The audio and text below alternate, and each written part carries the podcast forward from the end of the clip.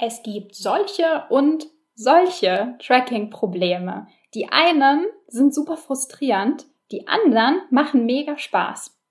Und warum das so ist, das teile ich heute mit dir.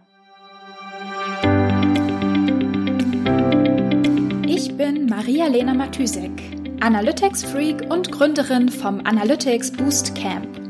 Möchtest du das volle Potenzial der Daten nutzen und dein Online-Marketing auf die Erfolgsspur bringen?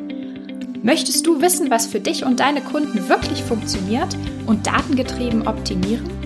Möchtest du glücklichere Kunden und mehr Umsatz mit deiner Webseite? Dann bist du hier richtig.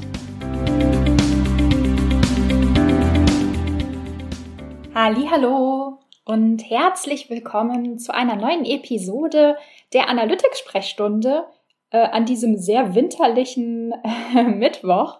Zumindest gab es hier gerade gefühlt in Berlin einen Wintereinbruch. Ich sitze äh, einfach so äh, hier an meinem Schreibtisch, arbeite vor mich hin und stelle plötzlich fest, dass in der letzten Stunde meine Fenster komplett eingeschneit wurden. also ich ähm, habe hier so Dachfenster in meinem Homeoffice und ähm, ja, habe ich irgendwie nicht mitbekommen, dass es angefangen hat zu schneien. Vorhin, als ich mit dem Hund draußen war, war es auf jeden Fall noch äh, nicht weiß und trocken draußen. ähm, ja, aber eigentlich auch kein Wunder, zumindest ähm, für mich nicht, wenn ich mich äh, in einem Problem vergraben habe und das irgendwie versuche zu lösen, dann kriege ich definitiv nichts mit, auch kein Wintereinbruch. Ähm, ja, ich ähm, hatte ja versprochen, nochmal auf das äh, Tracking-Problem zurückzukommen, was mich am Montag fast dazu gebracht hätte, in die Tischplatte zu beißen. Und ähm, das Problem, äh, an dem ich heute gearbeitet habe, war so komplett anderer Natur, so dass ich auf die Idee gekommen bin, ähm, ja, es scheint zwei Typen von Tracking-Problemen zu geben.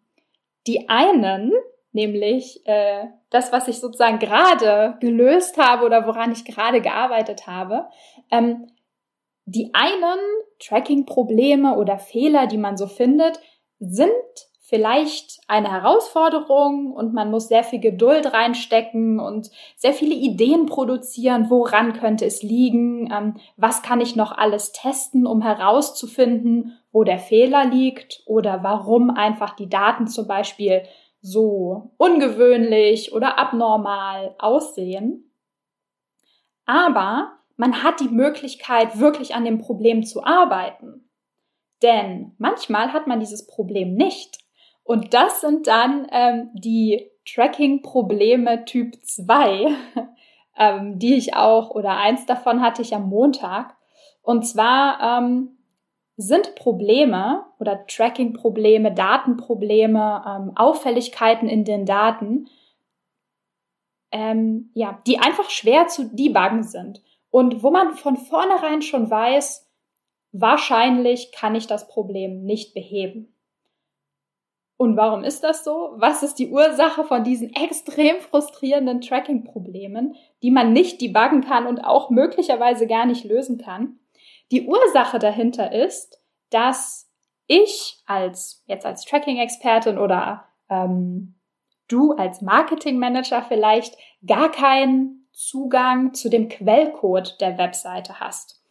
Beispiel, also das war jetzt ähm, in meinem frustrierenden Beispiel der Fall, dass es sich um einen Landing Page Builder gehandelt hat. Das heißt, man konnte in einem externen Tool, ähm, also Unbounce zum Beispiel ist ein Beispiel, das war jetzt nicht Unbounce mein Problem, aber also das glaube ich, das bekannteste. Ähm, also, dass man sozusagen in einem externen Tool seine Landingpages bauen kann und den Nutzer dann nicht auf seine eigene Domain, auf die eigene Webseite schickt, sondern sozusagen auf mehr oder weniger extern liegende Landingpages. Und das Problem ist, ja, die sind super einfach, also hier ähm, Click und Drag and Drop und ähm, gute Designs und so weiter.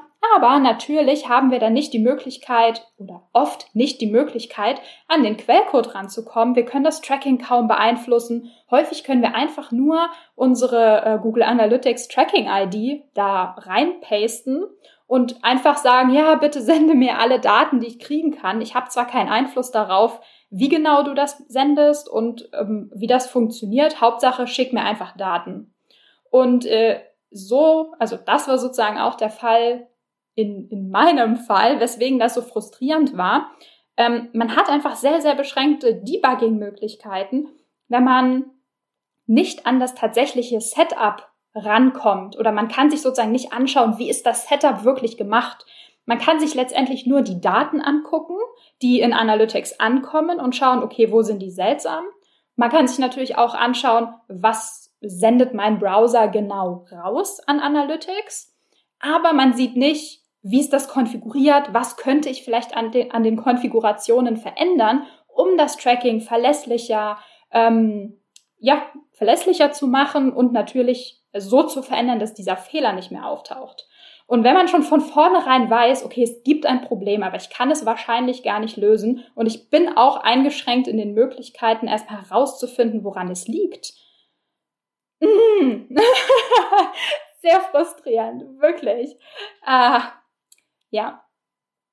Deswegen ähm, hatte ich also am Montag ein Problem, was mich frustriert hat, ähm, was ich dann aber doch lösen konnte, weil man letztendlich doch den ähm, Google Tag Manager in dieses Tool integrieren konnte und dann natürlich, wenn der Tag Manager geladen wird, viel mehr Möglichkeiten hat, das Tracking selbst zu definieren und selbst zu sagen, was genau in welchem Format und so weiter gesendet werden soll. Und das Problem, was ich heute debuggt habe, das war sehr schön. Ich hatte nämlich vollen Zugriff auf auf das Setup. Ich hatte, sag ich mal, auch Zugriff auf einen Webentwickler, der mir da geholfen hat und mir sozusagen Frage und Antwort gestanden hat, wie genau, was auf welchen Servern passiert, ähm, welches CDN genutzt wird und so weiter und so weiter. Ähm, das ist dann natürlich ein Träumchen, weil man dann wirklich das Gefühl hat, okay, ähm, wenn man eine Idee hat, woran es liegen könnte, dann gibt es auch einen Weg herauszufinden, ob das der Fehler ist und ob man den verbessern kann ja, das wollte ich eigentlich nur mit dir teilen. Dann ähm, würde ich sagen, ich verabschiede mich und dich in diesen äh, Mittwochnachmittag und wir hören uns morgen wieder. Bis dann, ciao, ciao. Wenn dir die Folge gefallen hat und du etwas mitnehmen konntest, dann würde ich mich mega über eine Bewertung freuen.